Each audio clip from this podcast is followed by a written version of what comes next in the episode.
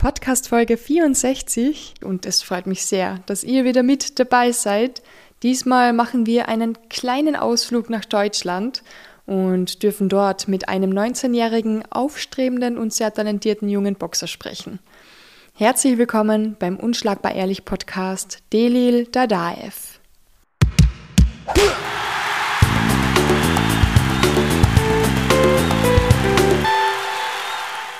Hallo, ich bin Delil Dadaev, der 80 Kilogramm Boxer aus Deutschland, ähm, fünfmal deutscher Meister, dreimal Bronze bei den Europameisterschaften und unter den Top 8 bei den Weltmeisterschaften. Es ist so angenehm, dass du jetzt gerade alles schon aufgesagt hast, was ich nicht mehr sagen brauche. Danke, dass du dir die Zeit genommen hast. Wir sitzen da in Berlin in einem Café und plaudern ein bisschen. Gerne. Ich habe deine Nummer gekriegt vom Umar Jambekov. Habe mir gedacht, okay, wenn ich schon in Berlin bin, ganz ohne Arbeit geht es natürlich auch nicht. Und Umar ist sehr oft in Berlin, um zu trainieren. Bei dir im Gym wahrscheinlich, oder? Ähm, nicht ganz bei mir im Gym. Erstmal schöne Grüße an Umar. Sehr, sehr toller Junge. Einer der besten Boxer, finde ich. Also auch verglichen zu Österreich. Sehr großes Talent, sehr viel Potenzial und ich hoffe, er erreicht seine Ziele auch im Boxen und auch generell im Leben. Hat er dir davor gesagt, dass du das sagen musst? ist nicht abgesprochen, nee, nee, ist nicht abgesprochen. Aber wir haben zusammen trainiert auch ein paar Mal. Er war ein paar Mal im Leistungszentrum bei uns. Aber er hat mehr mit den Profis gearbeitet hier in Deutschland. Ähm, daher haben wir jetzt nicht so viel miteinander gemacht. Also kein Sparring oder so haben wir jetzt nicht miteinander gemacht. Aber jetzt gerade Partnerübungen, sowas hatten wir schon. Ähm, ja, unangenehmer Boxer, Rechtsausleger. Gut, gute, schwere Hände, die er schlägt. Und jetzt war er, glaube ich, auch in Amerika, wa? Also da hat er auch, glaube ich, gut ab, abgeliefert. Und ja, wir waren hier in Berlin, haben uns Läden angeschaut. Äh, wir waren eher freizeitmäßig unterwegs, sage ich mal. Viel mehr zusammen als jetzt äh, im Training, sage ich mal. Da ist es dann leichter wahrscheinlich. Ja. das war ein bisschen einfacher und angenehmer vielleicht sogar. Ja. Ich habe gelesen, was du gar nicht gesagt hast. Du bist Nachwuchssportler des Jahres geworden. Was ist, was ist das für Auszeichnung? Nein, nicht ganz. Also ich bin nominiert worden. Die Wahlen laufen noch. Mal gucken jetzt was. Ich glaube, heute wird abgestimmt, wer jetzt wird. Ich habe noch gar nichts bekommen. Mal gucken. du schaust einmal nach. Ich werde es dann danach einsprechen, ob du es warm bist oder nicht. Ja. Warst du schon einmal in Österreich? Leider nicht. Das steht aber noch auf meiner Liste, die ich ähm, dass ich mal besuchen will, auf jeden Fall. Umar hat mich schon so oft eingeladen, aber wegen Corona ist leider nicht ganz zustande gekommen. Sonst komm, würde ich mal gerne kommen, auf jeden Fall. Die Stadt anschauen, vielleicht auch mal ein bisschen mittrainieren dort. Ja. Jetzt hast du schon ein bisschen so den Unterschied gemerkt zwischen Österreich und Deutschland. Also, wobei ich bei Umar sagen muss, da merkt man nicht so viel Unterschied. Er ist schon auch hier auf einem guten Niveau, denke ich mal. Auch generell auf der Welt kann er, denke ich, mit jedem mithalten oder auf jeden Fall performen. Ich denke, er ist unter den besten 10, 20 auf der Welt, kann man schon sagen. Ähm, weiß ich gar nicht, vielleicht in Österreich die Trainer vielleicht äh, nicht so viel Erfahrung international oder ich kann das nicht ganz äh, beurteilen, weil ich noch nie in Österreich war.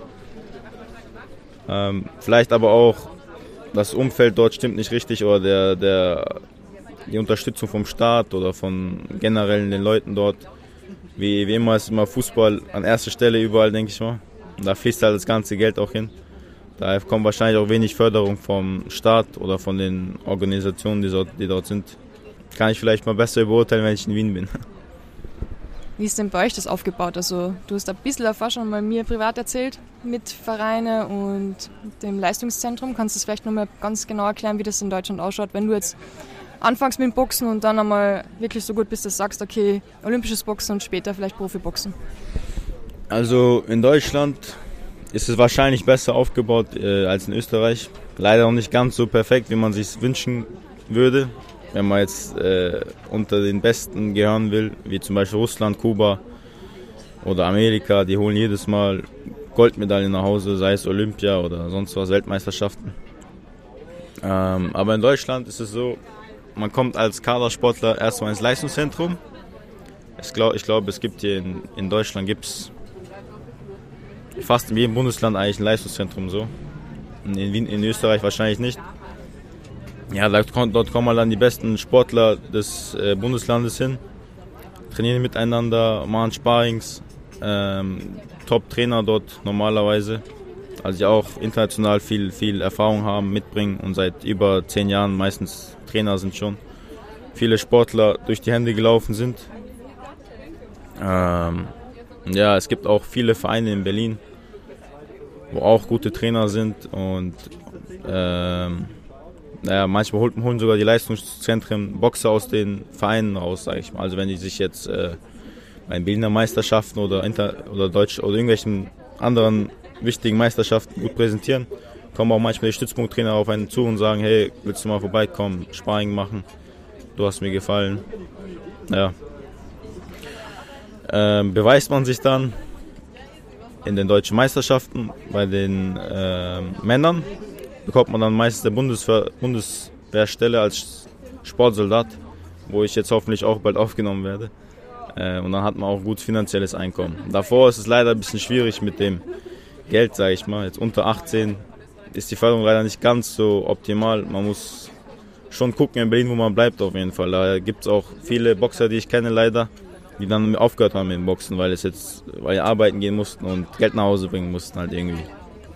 Das war halt das schade bisschen drum, weil so viele Talente gehen auch verloren, weil äh, das Geld halt nicht stimmt. Auch in Deutschland jetzt, sage ich mal. Oder vielleicht auch, vielleicht auch in Wien oder Österreich so. Schönes Hobby, jeder will seine Träume erreichen. Aber irgendwann muss man dann auch Geld nach Hause bringen und äh, realisieren, sage ich mal, dass es nicht geht mit Boxen in Deutschland. Also es ist schwierig. Wann wechselt man dann eigentlich vom Nationalteam so ins Profibusiness?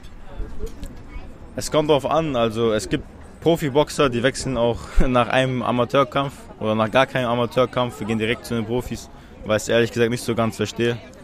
Aber ja, jedem das sein halt. Ne? Und äh, wann genau man wechselt, ganz ehrlich, ich würde am besten eine Medaille bei Olympia holen und dann wechseln, sage ich mal, weil dann hast du die besten, das beste Zeugnis, so hast du was vorzuweisen. Viele Promote, Promoter oder ähm, Box, Box, Boxstelle, sage ich mal jetzt, sagen wir Matchroom Boxing oder ähm, Top Rank oder Eddie Hearn, der Promoter, könnte auf dich zukommen und sagen, hey, du gefällst mir, unterschreib bei mir.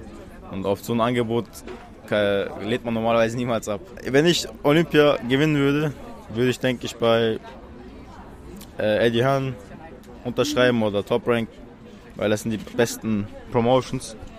Da fließt das Geld auf jeden Fall. Und Amerika, England sind halt äh, die Vorreiter, sage ich mal.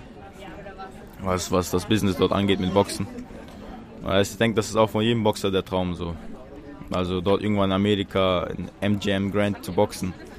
Jetzt ist ja Jake Paul auch schon Co-Promoter, was ich gesehen habe. Würdest du bei RMA unter Vertrag gehen, wenn er sagen wird, hey, Delil, super Kämpfer? Also ich muss ehrlich sagen, MA ist schon so ein Sport, der mich auch interessiert. Und ähm, naja, weiß ich gar nicht. Wenn, wenn er mir eine Million gibt, will er auch nicht. Sie hätte auf jeden Fall.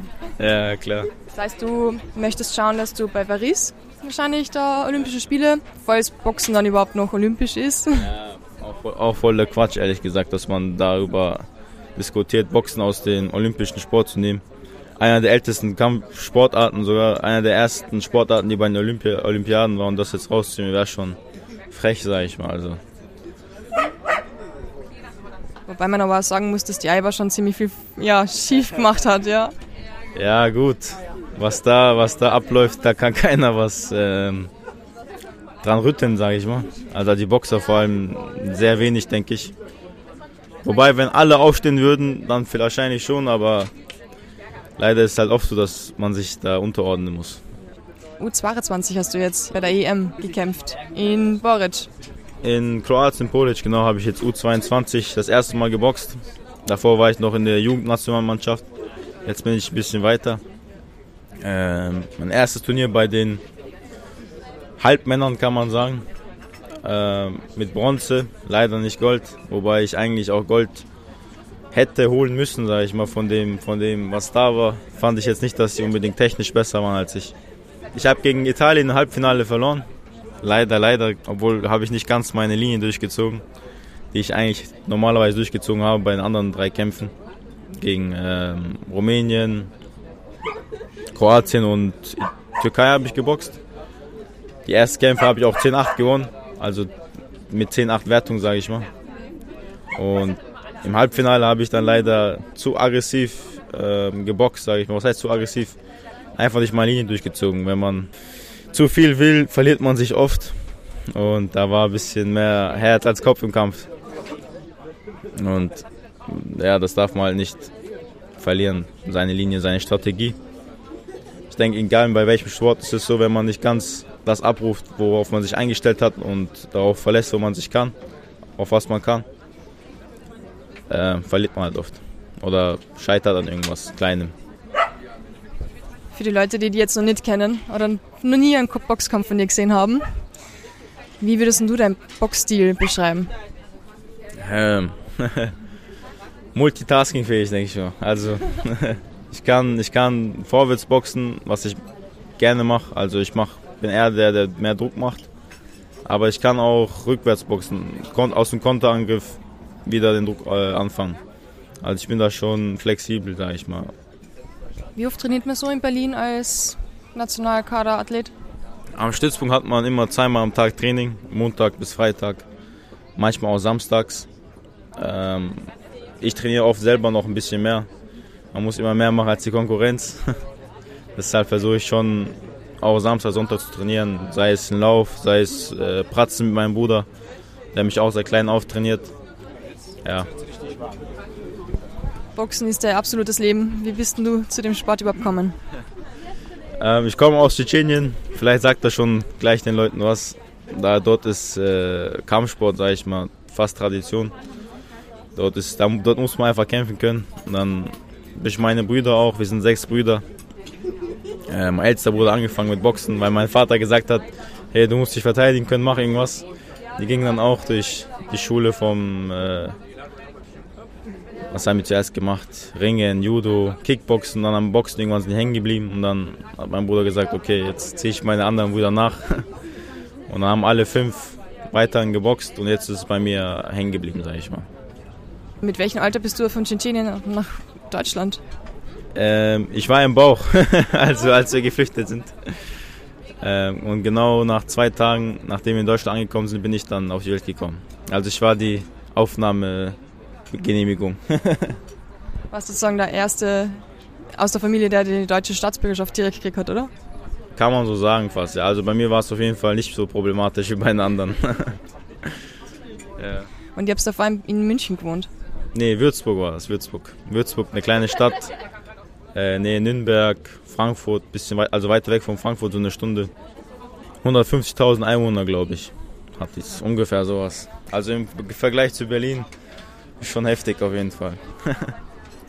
Wann und wie hast du dir gedacht, na, weißt was, ich gehe jetzt nach Berlin und werde dort Boxer? Ähm, es hat angefangen, als ich deutscher Meister wurde für Würzburg.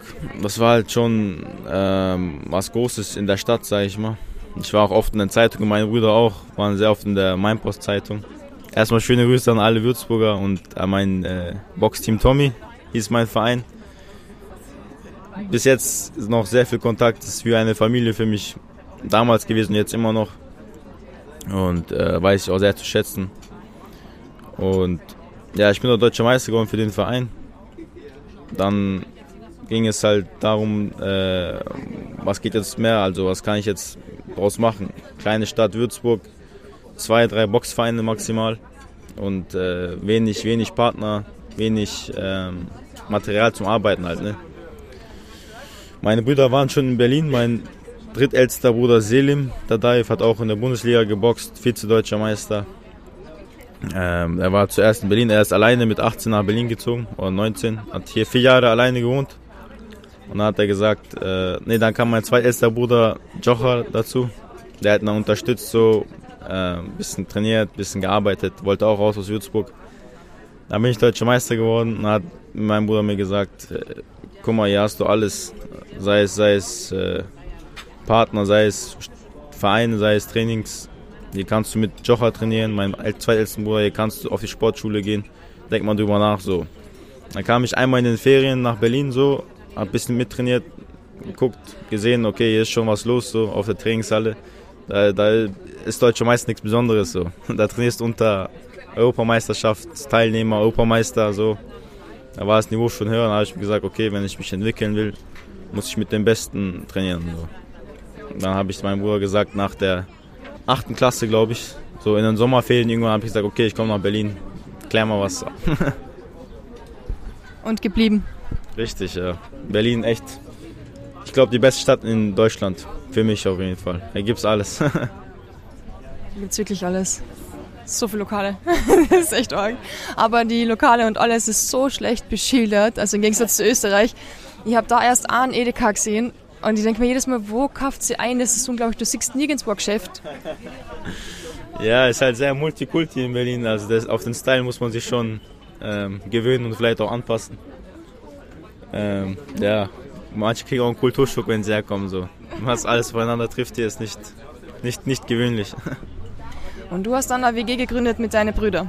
Richtig, ja. Ich war mit meinen drei Brüdern in einer 60 Quadratmeter Wohnung, 50 Quadratmeter Wohnung. War, hat am Anfang gereicht, aber dann wurde es ein bisschen schwieriger, weil äh, ja, man muss halt auch alles selber machen. Ne? Man hat nicht, keine Mami mehr, die auf einen aufpasst und die Wäsche wäscht oder Essen kocht jedes Mal, wenn man vom Training kommt. Da hat man erst richtig zu schätzen gewusst, äh, was man hatte, sag ich mal. Aber es hat auch einen äh, abgehärtet, sag ich mal. Was heißt abgehärtet? Man konnte, man musste lernen, auf sich äh, allein gestellt zu sein, sag ich mal. Oder halbwegs allein auf sich gestellt zu sein. Man hatte seine Brüder. Aber die mussten auch äh, gucken, wo sie bleiben am Anfang, ne? So, wie sie das am besten machen. Aber haben wir dann gut gemanagt eigentlich. Und dann später kam ja auch mein ältester Bruder dazu, Ramsan. Der hat sich dann auch selbstständig gemacht mit der Arbeit. Und dann äh, ging es richtig los, sag ich mal. Da hat es angefangen weh zu tun. So. Über die Arbeit reden wir gleich noch. Wie war denn die Arbeitsaufteilung in der Wohnung? Wer hat geputzt, wer hat gewaschen? Also da ich der Jüngste bin, musste das meiste ich machen, denke ich. Nein. Das sagst du jetzt sicher nur so. Wahrscheinlich hast du am wenigsten gemacht. ja, das kann auch sein. Nee, wir haben schon gut miteinander mitgeholfen. So war es nicht, dass jetzt alles auf einen hängen geblieben ist. Wir waren auch nicht so oft zu Hause leider. Meistens haben wir uns erst abends äh, richtig getroffen. Ich hatte immer bis 17, 18 Uhr Schule und Training zusammen. Frühes Training um 8 oder 10. Dazwischen Schule bis 16 Uhr und dann 17 Uhr die zweite Trainingseinheit. Dann kam ich sowieso erst spät nach Hause, deshalb blieb nicht so viel zu tun am Ende bei mir. War das dann voll die Chaos-WG? Überall hängen Bandagen, Boxhandschuhe? Würde ich nicht sagen, wir waren schon ordentlich, sowas nicht. Also wir haben schon darauf aufgepasst, dass wir nicht wie Messis leben oder so, ne? Ja. Habt ihr Partys gefeiert? Ach so, Partys? Nee, nee. Ganz schwierig. also wirklich konzentriert auf Sport? Ja, also konzentriert auf Sport, Arbeit. Als mein ältester Bruder gekommen ist, war es noch ein bisschen anstrengender, weil er hat Unterstützung gebraucht. Und am besten von seinen Brüdern. Da haben wir auch halt unsere ganze Zeit, äh, was heißt ganze Zeit, ich ins Training und in die Arbeit von meinem Bruder investiert, damit er es halt auch äh, schafft, hier hochzukommen in Berlin. Das heißt, du bist ähm, in Berlin gewesen und hast bist Schul gegangen, hast nebenbei trainiert und später dann ist noch ein Job dazu gekommen. Wie alt warst du circa? Ich war ich glaube 15 oder 16. So zwischen dem Dreh war ich ähm, in Berlin, allein mit meinen Brüdern. Ähm, dann als ich 17 wurde, sowas, 16, 17, in dem Alter ist mein ältester Bruder gekommen. Ja, dann ging es halt ab so. Frühst. Es ging bergab? Nee, nee, berg, bergauf eigentlich. Also aller Anfang ist schwer. Wenn man sich was aufbauen will, so muss man am Anfang immer mehr tun, bis man äh, so ein Hamsterrad hat, was läuft, sage ich mal. Und ja, zweimal Training am Tag. Früher bin ich nochmal extra rausgegangen mit meinem zwei ältesten Bruder. Um 10, 11 Uhr haben nochmal draußen trainiert, Pratzen oder Joggen, irgendwie sowas gemacht. Ja, danach ging es leider nicht mehr so oft, weil wir dann nach dem Training und nach der Arbeit nach Hause kamen und dann meinem ältesten Bruder geholfen haben. Sei es äh, für ihn, also Telefonkarten zu äh, zählen, zu den Bestand zu prüfen, sage ich mal. Weil du musst dazu sagen, was dein großer Bruder gemacht hat. Achso, ja, wir sind jetzt in der Telefonkommunikation ähm, tätig. Also meine ältesten Brüder. Ich bin immer noch auf meinen Sport fokussiert. Und ja, wir sind in der Teleko Telekommunikationsbranche. Wir verteilen halt jetzt SIM-Karten, ähm, Handyzubehör haben wir auch. Ja, jetzt läuft das mittlerweile schon gut. Sind da so Burner-Phones oder wie man das sagt? Na, wir verkaufen halt einfach SIM-Karten. Sei egal von welchem Anbieter, O2, Ortel, Vodafone, äh, Eildes. Haben jetzt auch hier drei Läden in Berlin, wo wir das anbieten. Und ja, da hat, hat sich mein Bruder vor allem schon sehr äh, hoch, krass hochgearbeitet. Also er ist auch mein Vorbild. Meine ältesten Brüder sind generell meine Vorbilder. Und ja. Wie ist er auf die Idee kommen zu sagen, okay, ich mache jetzt etwas in die Richtung, weil ich weiß nicht, auf die Idee kam man die nie. Mein ältester Bruder war auch guter Boxer, bayerischer Meister damals, aber hat sich dann leider verletzt. Genauso wie mein zweitältester Bruder, der hat sich, also mein zweitältester Bruder Joch hat sich die Schulter ausgekugelt. Das ist dann immer mehrmals passiert leider. Mein ältester Bruder hat sich sein Kreuzband gerissen. Schlechte OPs gehabt, musste siebenmal operiert werden. Er hat auch gesagt, okay, der Sport ist nichts mehr für mich. Und da er der Älteste ist und die Ältesten immer die Verantwortung über die Familie fast tragen oder die Brüder und äh, Jüngeren vor allem, musste er halt irgendwie Geld einbringen, sag ich mal. Und hat dann auch äh, gearbeitet in der Telefo Telefonkommunikationsbranche dort sich hochgearbeitet und dann gesagt, okay, ich will das alleine machen. So. Mit meinen Brüdern zusammen am besten. Ja. Ah, das stelle ich mir echt stressig vor. Es ist so viel Druck irgendwie. Ja, also für meinen ältesten Bruder war es am meisten Druck. Er hatte auch durch den ganzen, äh, er hat schon was hart, hart sehr viel durchgemacht im Leben, auch vom Krieg bis hierher. Aber hat sich zum Glück nicht äh, kleinkriegen lassen. Also das ist schon heftig so. Wie geht es euch jetzt eigentlich so mit der Ukraine? Redet ihr da in der Familie ab und zu drüber? Ähm, Ukraine betrifft jetzt uns direkt eigentlich äh, nicht viel.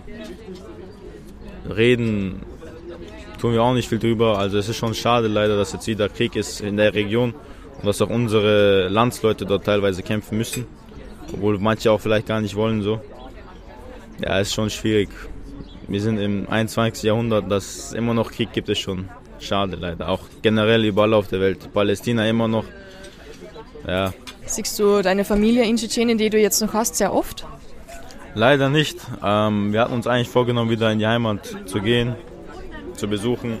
Ähm, aber jetzt wegen Corona sind auch viele Menschen gestorben, leider. Und da war es schon sehr kritisch und gefährlich, sage ich mal, hinzureisen ähm, und zu bleiben. Jetzt demnächst will ich mir auf jeden Fall hinfahren wieder mal hinfliegen und meine Familie auch dort besuchen.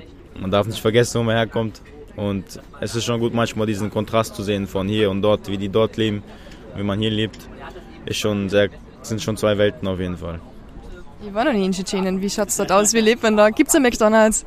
es gibt äh, keine richtigen McDonalds, aber jetzt mittlerweile haben die Innenstadt ist schon schön, also Grozny. Aber Jetzt ein äh, bisschen außen, außerhalb die Dörfer ist halt immer noch viel Armut. Jeder muss arbeiten, jeder muss gucken, wo er bleibt. Regelmäßig Stromausfälle. ja. Aber die beißen sich halt auch irgendwie durch. Man versucht natürlich auch von hier dort zu helfen, zu unterstützen. Aber wenn das System dort nicht stimmt oder die Infrastruktur nicht ganz stimmt, ist es halt trotzdem schwierig, so, sich da was auch aufzubauen oder dort eine richtige Arbeit zu finden. Da macht jeder alles so. Hauptsache Geld irgendwie und die Familie hungert nicht, sage ich mal. Ist ja noch viel so Tauschhandel. Das hat man bei uns zum Beispiel am Land, im Dorf auch extrem oft, dass man sagt, okay, du kriegst die Eier, wir bringen Bretter. Ähm, also wir hatten damals, weiß ich noch, so, wir haben in den Bergen gewohnt. Ähm, wir hatten eigene, eigene Kühe, eigene Hühner. Das hat, da macht man sehr viel selbst, also Käse, Milch, sowas hatten wir selber erzeugt so durch die Tiere, die wir hatten und durch die Gesellschaft dort auch. Ja, an, an das du dich nur erinnern kannst im Bauch. das habe ich so mit, ein bisschen mitgehört. Nee, mein Bruder hat mir alles erzählt. Meine Familie erzählt bis heute noch alles. Und äh, ich war auch schon zweimal in Tschetschenien. Ähm, dort habe ich auch selber alles gesehen. So. Unser Haus in den Bergen ist leider nicht geblieben. Alles wegbombardiert. Ja. Aber meine Familie dort, von meinen wo mein, mein Onkel, meine Tanten, die in den Dörfern wohnen. Ein paar haben noch so Kühe, sag ich mal. Also, also Kühe haben wir nicht mehr, aber Hühner, so kleine Tiere hat, hat man manchmal selber und dann, ja. Aber die meisten gehen mittlerweile arbeiten so. Okay, aber du kannst es nicht wirklich vorstellen, da zu leben, leben, oder? So richtig ganz. Also, da ich jetzt in Deutschland aufgewachsen bin und jetzt, jetzt rüber zu gehen, auf keinen Fall, auf jeden Fall. Nee, da gibt es leider sehr, sehr wenig, was man machen kann, sag ich mal. Also, die Möglichkeiten dort in der Arbeit, sagen oder generell zu leben, ist sehr schwierig. So, wenn man jetzt dieses Leben hier schon gesehen hat und dann dort wieder zurückgeht, ist eher ein, ein Schritt zurück als ein Schritt nach vorne. So.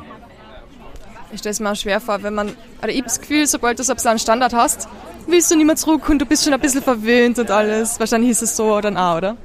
Klar, natürlich, man, man vermisst dann schon äh, sein eigenes Zimmer, wenn man dort wieder auf dem Boden schläft mit seinen Cousins. also ist jetzt nicht so, dass es so schlimm ist dort. Ne? Also im Vergleich zu hier ist es für manche schon krass schlimm vielleicht, aber die Leute sind halt auch gewohnt so. Ich weiß, also wenn ich rübergehe, ist es nicht so, dass ich äh, mich irgendwie schlecht fühle oder sonst was. So, ich bin das gewohnt, kann man sagen. Ich kenne das. Es ist schon heftig, so zu vergleichen. Wenn man hier lebt, ist das schon ein Luxus, kann man sagen.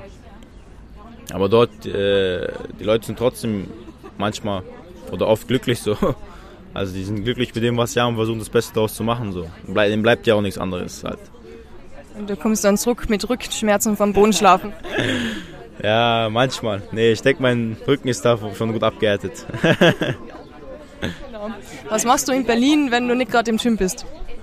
Boah, vieles. Also es bleibt nicht viel Zeit, aber ich bin oft äh, mit meinem Bruder unterwegs eigentlich. Ich habe viele Leute, die ich kenne, aber ich bin am liebsten mit der Familie so. Meinen Brüdern vor allem, weil wir sind schon von klein auf immer zusammen gewesen. Mein jüngerer Bruder auch. Und ja, was gibt's hier, was man nicht machen kann? Gehen oft essen. Ja, gucken uns Veranstaltungen an, Boxveranstaltungen sind auch oft unterwegs. So also jedes Wochenende irgendwo etwas zum Anschauen von Boxen? Also in der Corona-Zeit leider gab es nicht so viel, aber davor hatte man schon eine gute Beschäftigung am Wochenende, sowas nicht. Ähm, jetzt Profiveranstaltungen fangen wieder an. Ähm, Hamzat, Paul, die werden auch jetzt bald kämpfen wieder. Hamzat muss da ein bisschen erzählen. So zwei, drei Sätze wenigstens, damit die Leute wissen. Achso, Hamzat Shadalov, ähm, auch ein Tschetschene. Wir haben zusammen trainiert, trainieren immer noch zusammen. Ein bisschen älterer Jahrgang als ich. Äh, Olympionik, hat für die deutsche Nationalmannschaft äh, eigentlich schon überall mitgeboxt. Also Welt, WM, EM, Olympia jetzt zum Glück. Ähm, ja, sehr toller Junge, sehr toller Mann. Ähm, Paul, Paul, Paul Wall, auch erfahrener Boxer jetzt. Auch beide beiden Profis. Ähm, mehrmals deutsche Meister beide, kann man gar nicht aufzählen, wie oft. Fünf, sechs Mal, sieben Mal, sowas. Ähm, international auch Europameisterschaftsmedaillen geholt. WM beide geboxt. Ja, die haben schon was drauf auf jeden Fall. Und mit dir hängst du ab? Kann man so sagen. Also wir sind Trainingspartner. Nach dem Training macht jeder sein Ding meistens so, weil man muss ja auch seine Zeit woanders investieren manchmal. Ja, aber sonst sehen wir uns fast jeden Tag eigentlich so. Also beim Training halt, ne? Ab und zu gehen wir raus, was essen. Also die Boxer sind meistens auch unter sich, ehrlich gesagt. Ich glaube auch in, in Wien so. Beim Boxen habe ich auch sehr viele gute, tolle Menschen kennengelernt. Meine besten Freunde sind aus dem Kampfsport, Boxen. Ich habe jetzt einen Judoka, der ist auch immer mit mir unterwegs. Aber so, Kampfsportler haben schon viel gemeinsam, sage ich mal. Da versteht man sich gut. Das ist so eine Sportbubble und da kommt man raus. Richtig, ja. Also durch Boxen, ehrlich gesagt, lernt man auch viele Leute kennen, komischerweise, sage ich. Also vielleicht auch generell Sport. Ähm, die beiden haben jetzt auch mit dem Rapper Contra K viel zu tun. Der ist so der Manager, der das alles so mit denen bespricht. Äh, der mag selbst auch gern boxen. Ja, ja, klar, er boxt auch sehr gut eigentlich für einen Rapper, sage ich mal. Was heißt für einen Rapper? Hat auch viele Kämpfe gemacht, hat er gesagt. War, ist auch Trainer bei, ähm, was hab ich den Verein? Olympia, BC Olympia ist der, glaube ich, in, in Berlin. Hat auch als Trainer geholfen. Auch ein sehr, sehr guter Mann, bodenständiger Mann, hilft, wo er kann. Finde ich schon sehr gut. Hat Boxen in, in Deutschland auch so manchmal so einen schlechten Ruf oder wo man sagt, okay, ja, Schlägereien oder was, die Kampfsportler eh typisch? also viele denken so, ehrlich gesagt, aber ich hab, wurde jetzt nie damit konfrontiert, ehrlich gesagt, sowas nicht. Das würden sie sich nicht trauen, oder? Kann auch sein, deshalb. Aber es, viele sind halt auch auf diesem Klischee hängen geblieben, aber es stimmt meistens nicht. Also die Kampfsportler sind eher disziplinierter, was das angeht, als irgendwelche anderen äh, 0815 Sportler, sag ich mal. Und viel ruhiger und weniger aggressiv eigentlich. Ja, man hat halt den Ring und die Boxhalle, wo man sich austobt. So. Und nach dem Training ist man meistens kaputt und hat gar keinen Bock so auf Stress oder auf äh, andere anstrengende Betätigungen jetzt außerhalb des Rings oder außerhalb des Trainings. Könntest du dir irgendwas vorstellen, das nicht mit Boxen zu tun hat, was du dein Leben lang machen könntest? Gerade zur Zeit nicht eigentlich, weil ich habe mein ganzes Leben in den Sport investiert und ich hoffe, dass da jetzt was rauskommt, endlich mal. Also, er hat sich schon ein bisschen was gezeigt, aber ich bin auch nicht am Ziel, sage ich mal. Ne? Und ja, wenn man viel, viel ähm, Zeit in eine Sache investiert hat, die man liebt oder die man immer macht, schwierig dann aufzuhören, weil man hat schon so viel gegeben, warum soll man jetzt nicht ganz durchziehen so. Und vor allem, was, wenn man das so gewohnt ist, Boxen überhaupt, da in den Ring zu steigen, das, ist so wahrscheinlich so ein bisschen wie eine Sucht. So wie Tom Brady, der es gewohnt ist, jeden Sonntag oder Samstag ins Stadion zu laufen, hat jetzt auch nicht auch wirklich aufhören können. Ich habe es mir eh gedacht, dass der Druck kommt, weil das, ja, wenn du da drinnen bist, das, du kannst nicht aufhören. Ja, das stimmt auch. Also es kommt auch darauf an, ehrlich gesagt, wenn man jetzt einen Monat lang nicht trainiert, kommt schon dieser faule, faule, faule Typ aus einem heraus manchmal. Dieser innere Schweinehund, sage ich mal. Aber wenn man drinne ist und man Ziele vor den Augen hat, ist, kann man nicht aufhören. Also wenn ich mal einmal nicht trainieren gehe, fühle ich mich schon wie so ein fauler Sack, sag ich mal. Also der nichts macht. Also ich fühle mich dann einfach nicht gut, wenn ich nicht, wenn ich nicht trainiere. Ich habe so einen Druck. Hast du dann irgendwo so eine Wand, wo olympische Ringe draufhängen, wo du weißt, okay, das ist mehr Motivation, ich gehe da jeden Tag vorbei, ich sehe die Ringe, ich war 2024 Spiele in Paris. Äh, genau, jetzt die Olympischen Ringe habe ich nicht, aber ich habe halt, äh, sei es hier jetzt auf meinem Handy, immer den WBC-Gürtel vor den Augen, ne? Und Mohamed Ali, so, das darf man nicht vergessen. Und das motiviert mich auch. Also ich habe, ich will meine Ziele schon erreichen, so ist nicht. Also ein WBC-Gürtel irgendwann. ja, hoffentlich. Also ich gebe mein Bestes dafür. Das heißt, nach den Spielen vielleicht dann schon Profibusiness? Nach den Spielen habe ich schon vor den Augen, ähm, natürlich, wenn ich Olympiasieger geworden bin, habe ich die besten Karten, sage ich mal. Ne? Dann kann man sich schon zeigen bei den Profis. Die Folge kommt erst im Juni raus. Was sind denn deine Ziele ab Juni da herum? Ab Juni erst noch meine Hand äh, verheilen lassen. Die habe ich mir bei den Europameisterschaften verletzt leider, also meinen Daumen. Ich sehe, du hast so eine Schiene drauf, gell? Am rechten Daumen. Was ist passiert? Beim ersten Kampf direkt durch irgendeinen Schlag habe ich mir meinen Daumen irgendwie die Sehne angerissen. Wusste ich zuerst gar nicht. Man kämpft halt weiter, ne? Man kann nicht einfach so durch so eine kleine Verletzung, sage ich mal, aufgeben. Ich konnte ganz normal weiterboxen. Im Kampf spürt man das sowieso nicht. Meistens. Ähm, ja, und dann mit der Trophäe Sehnenriss und Bronze zurückgekommen. und dann hat sich hat sich, hat der Arzt gesagt, äh, ich wusste gar nicht, dass es ein Sehnenriss ist. Am Anfang ich dachte eine Prellung so vielleicht. Die meisten Boxer sind, also sind das auch schon gewohnt, so mit Verletzungen weiter zu boxen oder im Training auch. Ähm, also bin ich nicht der Einzige, der da durchgehen muss, sage ich mal. Und ja, kam ich zurück nach Berlin, bin zum Arzt gegangen, hat gesagt, hey, deine Sehne ist gerissen. Ich sag, was? Also ja, muss, muss, müsste eigentlich operiert werden, sagt er zu mir. Ich sag so, nein, oder? Er sagt, ja, muss mal gucken. Bin ich hier zu ein, zwei Ärzten gegangen, hat der eine mir dann gesagt, nee, lieber nicht operieren lassen, hat keinen Sinn, schon zu lange her. Trag die Schiene und es wird verheilen, nichts wahrscheinlich. Ja, also ich habe die ganze Zeit mit links trainiert, sag ich mal. Jetzt ist Ramadan, generell im Ramadan ähm, halte ich mich ein bisschen zurück mit dem Training. Früher habe ich auch zweimal am Tag mit, im Ramadan trainiert, das war schon heftig so. Ohne Essen, ohne Trinken, zweimal am Tag. Aber machen auch andere Sportler, so ist nicht, ne? Da waren mehrere Boxer mit mir auch, die gefastet haben und gleichzeitig trainiert haben. Stehst du dann um drei in der Früh auf, damit du fünf Liter Wasser runterhaust? ja, früher, als ich äh, zweimal trainiert habe im Ramadan, also ich, ich, musste so oft trainieren, weil ich halt Meisterschaften in der, in der nächsten Zeit hatte. Aber wenn ich die Zeit habe, ähm, versuche ich schon am Ramadan mich ein bisschen zurückzuhalten. einmal am Tag ist auch okay, manchmal. Vor, vor, kurz vorm Fastenbrechen. Und ja, früher war das so, man hat sich dann nachts nochmal vollgehauen, weil man wusste, nach der zweiten Einheit werde ich tot sein. So. Gefühlt, ja. Gefühlt tot sein. Wann hast du geschlafen? Ich würde die ganze Nacht nur essen. Wann hast du bitte geschlafen, wenn du untertags dann noch trainiert hast? Äh, man gewöhnt sich eigentlich dran. Es ist gar nicht so schwer, wie man sich vorstellt, ehrlich gesagt. Also jetzt mit dem Training ist es schon schwer. Aber wenn man Training auslässt, ist schon, kann man schon machen. Jeder Mensch ist dazu in der Lage zu fasten normalerweise, wenn man nicht krank ist, wenn man nicht zu alt ist. Ähm, ja, man kommt abends nach Hause. Jetzt in Berlin ist um 20.30 Uhr ungefähr Iftar, also Fastenbrechenzeit. Damals war es um 21.30 Uhr. ähm, isst und trinkt und dann schläft man meistens bis 3 Uhr, 4 Uhr, also kurz vor der Frühgebetszeit. Steht dann nochmal auf und dann trinkt man sich halt nochmal voll mit 2 Liter Wasser oder so. Man hat Bauchschmerzen manchmal, frühst. Aber eigentlich ist das auch nicht der Sinn der Sache. Also ich habe das auch nur gemacht, weil ich wusste, ich muss zweimal trainieren und ich die Kraft irgendwo herholen, her, herholen muss. Normalerweise geht es halt im Ramadan darum, sich zu enthalten, auch jetzt nicht mit dem Essen zu übertreiben und mit Bauchschmerzen aufzustehen. Ist nicht ganz Sinn der Sache dann. Aber damals musste ich mich den Umständen anpassen. Ich hoffe, das kann man mir verzeihen. Ich verzeih's da. Ich bin zwar nicht alle, aber Gibt es noch irgendwas, was du erzählen willst? Oder ähm, vielleicht eine Info für den nächsten Kampf, den man sich vielleicht einmal anschauen könnte ab Juni, falls du da wieder fit bist? Leider durch die Verletzung habe ich jetzt noch nichts Festes, was ich sagen kann.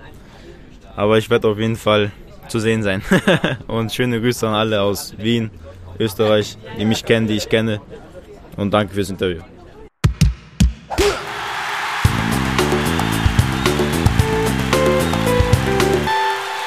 Das war Podcast Folge 64 mit Delil Dadaev. Für den Nachwuchssportler des Jahres hat es dieses Mal leider nicht ganz gereicht. Zum Feiern gibt es dennoch etwas, denn am 16. Juni wird Delil 20 Jahre alt und ich bin mir sicher, er freut sich über ein paar Geburtstagsglückwünsche aus Österreich. Danke, dass ihr wieder bis zum Schluss dran geblieben seid. Ich wünsche euch einen guten Start in die neue Woche und bleibt weiterhin unschlagbar ehrlich.